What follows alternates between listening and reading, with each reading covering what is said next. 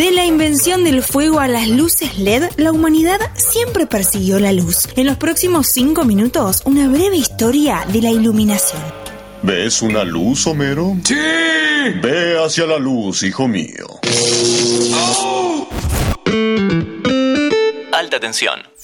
Hola, ¿qué tal? ¿Cómo te va? Estás escuchando otra vez Alta Tensión, el podcast de interés general sobre una de las cosas más importantes para tu vida, la energía. Hoy vamos a hacer un recorrido histórico sobre la luz, uno de los usos más importantes de la matriz energética. De hecho, la iluminación consume más o menos el 15% de la electricidad disponible en el mundo. Así que vamos rápido con este capítulo para aclarar algunas cosas que iluminarán tu mente.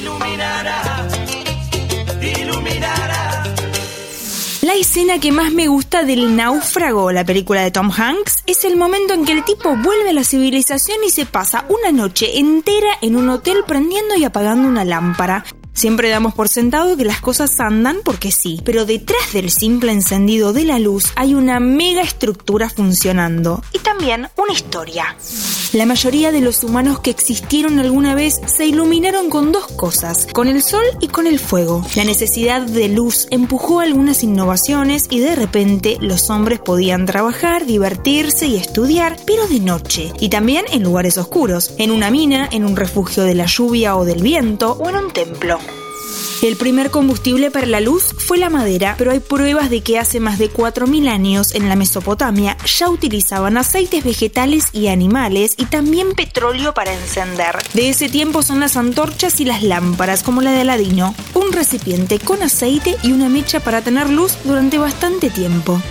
Las velas modernas comenzaron a popularizarse en el siglo XIX. El concepto era mucho más viejo, pero la clave de su expansión fue la creación de la parafina. Se trata de un destilado de petróleo que inventó el alemán Karl Reichenbach en 1830 y por ese entonces aparecería otro invento muy importante, la lámpara de gas. La ciudad de Buenos Aires ya había tenido un sistema de alumbrado público en la época del virreinato con faroles y velas, pero el gran cambio llegó con un sistema interconectado de tuberías y lámparas de gas que le dieron luz a los barrios porteños a partir de 1854.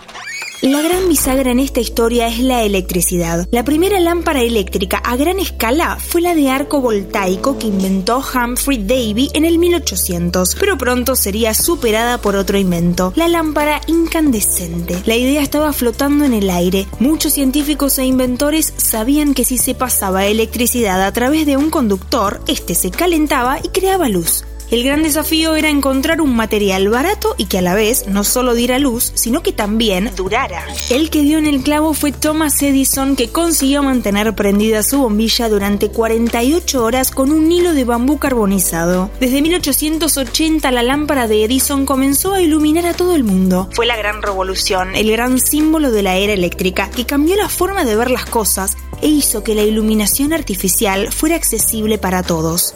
Más de 100 años después la lámpara incandescente se sigue usando, pero la tecnología avanzó. Aparecieron las lámparas fluorescentes, las halógenas o las de sodio de alta presión. Todas se siguen usando con fines específicos, pero la lámpara de nuestro tiempo es sin dudas la LED, Light Emitting Diode en inglés, diodo emisor de luz en castellano. A la pelota. Para entender cómo funciona te recomiendo que busques un videíto en YouTube, pero lo importante es que es un dispositivo compuesto por materiales semiconductores que logran una gran eficiencia en la generación de luz. Es decir, resuelven el problema de la lámpara incandescente, que es la pérdida de energía por calor.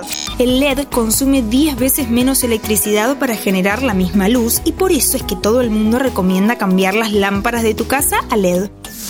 En alta tensión también te lo recomendamos. Son más caras, pero duran mucho más y consumen menos electricidad. La luz y la energía son dos caras de la misma moneda. La luz, de hecho, es una forma de energía que hace visibles las cosas a través de los fotones. La búsqueda de la luz empujó al desarrollo de la electricidad, que es probablemente el invento más importante de la historia de la humanidad.